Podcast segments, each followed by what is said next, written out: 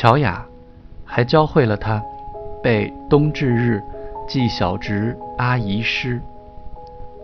小侄名阿姨，未得三尺长，头圆筋骨紧，两眼明且光。去年学官人，竹马绕四郎，指挥群儿辈，意气何坚刚。今年始读书，下口三五行，而不许他背另外一种诗。小皮鞋嘎嘎响，资产阶级坏思想。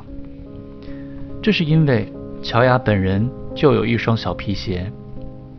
这是什么意思？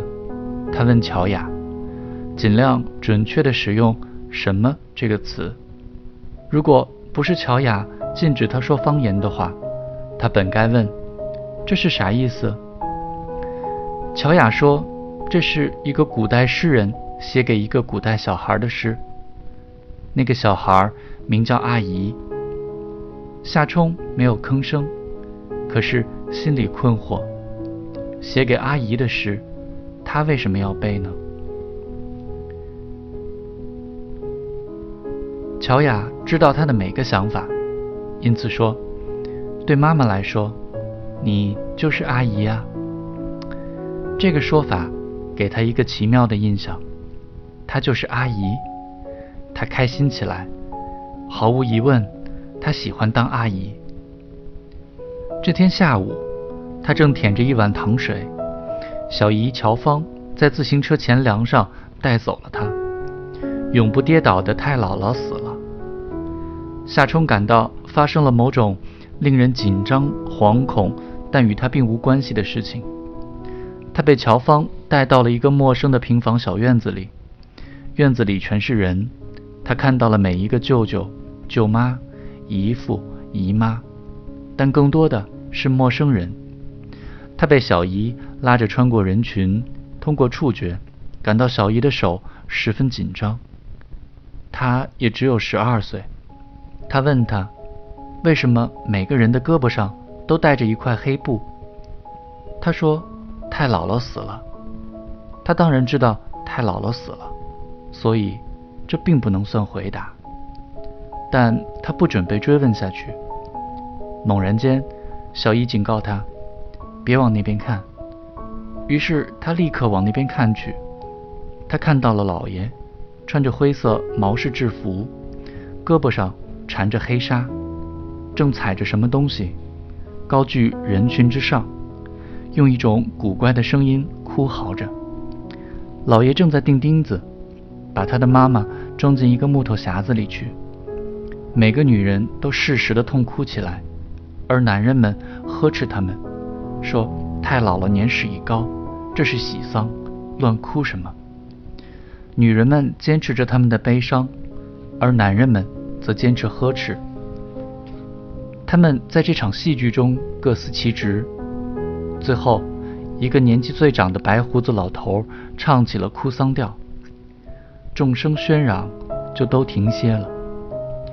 乔老爷长叹一声，叮叮当当地敲起了锤子，给他的瞎眼的妈妈指路。他往左定，右边躲哎，额娘。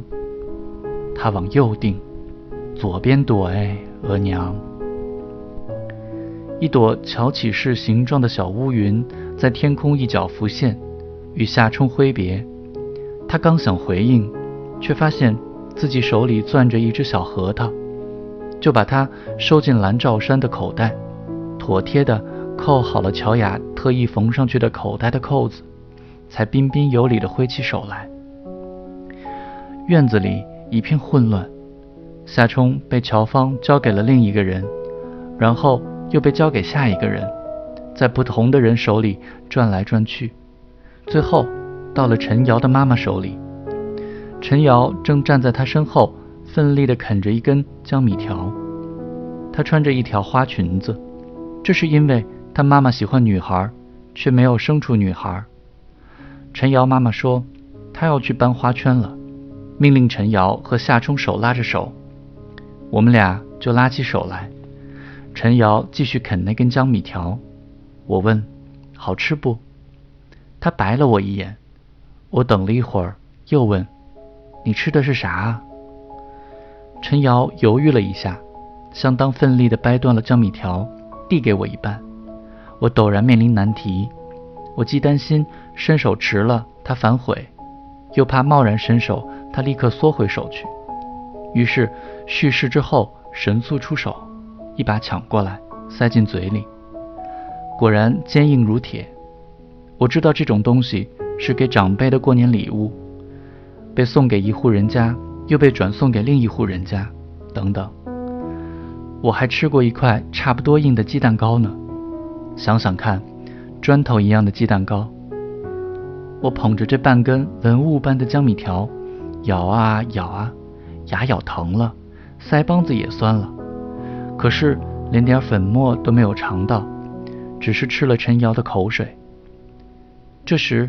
他妈妈，我叫她阿姨，可我知道她叫罗燕，命令我们俩站在原地不许动。陈瑶说她就要动，她妈妈又说不许动，她说她也要去搬花圈。他妈妈就杵了他一拳，他摇晃了一下，冲他翻了个白眼。这时我问什么叫死？罗燕说就是不活着了，到另一个世界去了。我又问：“那还回来吗？”傻子才想回来呢。他用南方人的口音说：“选出一个最小的花圈，你们俩抬这个，跟着。”最后一段时间，我们做了什么？记忆是模糊的。记忆再次清晰起来时，我看见一片瓦蓝的秋日天空笼罩在城市上空，街道上有两个小黑点，黑点之间。有个白色圆环，正是两个小孩抬着一只花圈走在斑马线上。那两个孩子正是我和陈瑶。这也说明他们已经走出了巷子，因为夏冲喜欢的斑马线只有少数马路才有。秋日的天光刚刚转暗，所以那大约是四点半钟。他俩跟随着人流拐了一个弯之后，就站住脚。看一个老头吹糖人，陈瑶口水连连，扭头想找他妈妈要钱，可是送葬队伍早已不见了踪影。他们猜测着队伍的方向，往前走了几分钟，又折回去走了片刻。两个孩子发现队伍好似水珠一样蒸发掉了。比这更奇怪的是，街上的气氛陡然一变。夏冲还从来没在街上见过这么多人呢。他们站在街上一动不动，好似在玩游戏。有个什么人陡然喊了一声“定”，每个人都木然地站定了，连狗都趴在树下一动不动，一切都跟刚才不一样了。两个孩子抬着花圈走来走去，没有任何一个大人问他们在做什么。很多人在哭。有人蹲在地上，还有一些人抱在了一起。一队人哭喊着走了过去，像蓝色的蚂蚁；又一队人哭喊着走了过来，像绿色的蚂蚁。路灯亮起来，照亮了一条条通衢大道。街头巷尾，人们正在挂起条条白纱。医院里有人在哭，粮站的大门上悬起了挽联。街边的高音喇叭更响了，听起来不同往日。平时的喇叭总是传出严厉的声音，好像不停地发泄着怒火。今天的声音则又难过又凄凉。只有公共汽车还在照常行驶，白顶蓝身，圆滚滚的，划过了轻工街。夏冲从没在这么晚的时间还待在室外，觉得十分新鲜。城市是辽阔和古意苍苍的，树木很多，房子都在萧疏的树枝后面。他们走过了几条兵荒马乱的街道，又转回到了吹糖人的老头旁边。这个老头可不是单个的，他是食品公司领工资和粮票的正式职员。可是现在他没有忠于职守，停止了吹糖人。在他的安放在白色木头箱子上的小作坊里，吊着一串糖的孙悟空、猪八戒、鸭子、猪和小汽车，随风摇摆着，冷了，软了，褪去了颜色。吹糖人的老头肃然而立，默默地望向西南方的天空。陈瑶抛下了花圈，问老头：“同志，你太姥姥也死了？”老头一跺脚，说：“是伟大领袖毛主席，他老人家去了。”他用沾满红色糖浆的手抹着粘稠的眼泪。我操！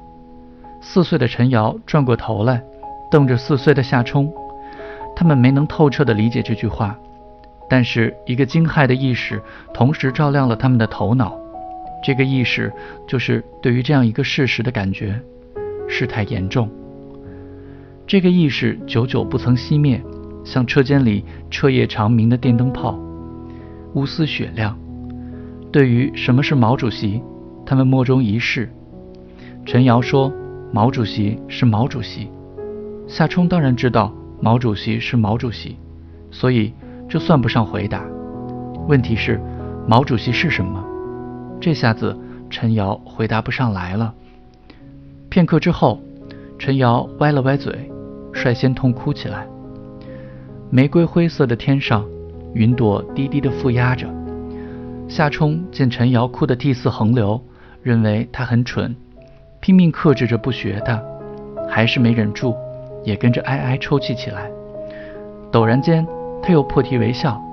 飞机，飞机！陈瑶也雀跃起来。果然，一架孤零零的战斗机在最后的余晖下掠过中天。拖着一条悲凉的凝结尾迹，这对悲哀的迷路的同志，穿过悲哀的迷路的人群，继续寻找悲哀的迷路的葬礼的队伍。可是到处都是葬礼的队伍，他们被这难以理解的一天击溃了，他们疲惫不堪，垂头丧气，花圈依旧拖在身后，刺耳的哗啦啦响着。在凹凸不平的柏油路面上蹦跳着。这是阴历的月中，一轮红色的圆月升上了中天，照耀着原石城，千家万户皆哀声。眨眼之间，全城缟素。怎么了？陈瑶问了一个又一个人，回答始终是一样的。那答案让他们惊骇、震撼，不是因为内容，而是因为人们的口气。听起来，这就像是在说天塌了。那么怎么办？夏冲在吹过寒毛的凉风中感觉到了这个问题。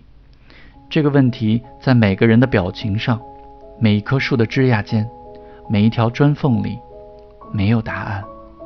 在原石城，工厂全部停了工，人们在彻夜召开会议。街头的喇叭一遍又一遍播放着中央治丧委员会公告，蒸汽机车鸣响了汽笛，哀乐四起。一个年轻男人悲痛地晕倒了，有人紧张地拉起了窗帘。在劳动公园的栅栏边的那个十字路口，两个警察一手扶着他们的带电灯的自行车，一手按着白制服上的红袖章，他们站得歪歪斜斜的，被悲痛。压驼了背。夜深以后，我们被几个大人抓住了，圈在一个街角，等候自家大人来找。身边一堆走丢的小孩，都哭哭啼啼的。这时陈瑶说：“尿尿。”原来他有个习惯，干重要的事情之前要先说出来。比如吃饭之前，他要说吃饭；过马路之前也要说过马路，等等。我以为他会掀起裙子蹲下撒尿，可是他没有。他站着掏出了小鸡鸡，蓄势待发。我哭累了，也困了，正迷迷糊糊间，眼前忽然一片潋滟水光，正是他滋出了一股无色的明亮的尿液。尿在空中画出一个问号，怎么办？这就是我的人生的第一个完整的记忆，生活的开幕式。我想，你不可能有更浩大的开幕式了。